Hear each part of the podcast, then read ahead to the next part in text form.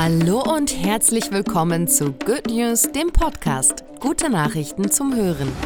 Mein Name ist Bianca und ich wünsche euch ein wundervolles 2024, auf das wir alle ganz viele gute Nachrichten kriegen.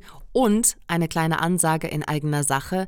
An diesem Donnerstag, dem 11. Januar 2024, findet unser Good Talk zum Thema Demokratie statt.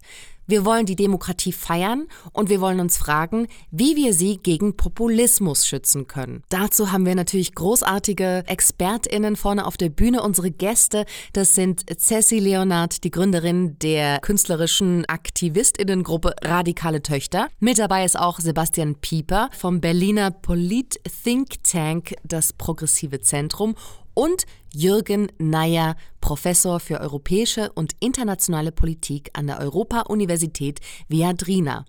Also, kommt vorbei, Donnerstag, 11.01. in Berlin im Goodbye Store. Ab 19 Uhr geht die Tür auf, 19.30 Uhr geht's los. Es ist kostenlos und es ist immer, wie ich finde, super konstruktiv das Gespräch. Interessant, was unser Publikum zu fragen hat.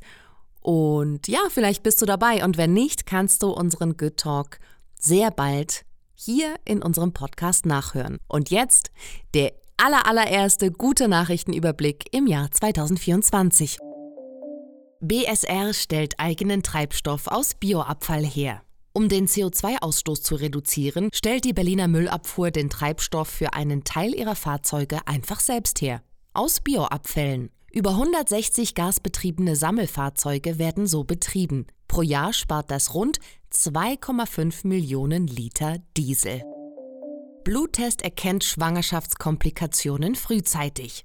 Zwei bis fünf Prozent der Frauen sind während der Schwangerschaft von einer Präeklampsie, einer Schwangerschaftsvergiftung, betroffen. Ein neuer Bluttest kann solche Komplikationen nun frühzeitig erkennen, sodass Betroffene schneller behandelt werden können. ÖPNV Erlangen City zum Nulltarif.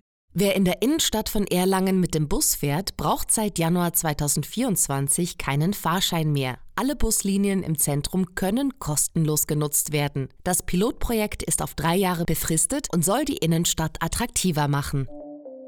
Spray macht Blei in der Umwelt sichtbar. Immer wieder gelangt Blei in die Umwelt. Zwar kann das Gift dort relativ leicht entfernt werden, das Element aufzuspüren ist bisher ja doch ein aufwendiger Prozess. Ein neues Spray ermöglicht nun eine schnelle Identifizierung und lässt das Schwermetall grün leuchten.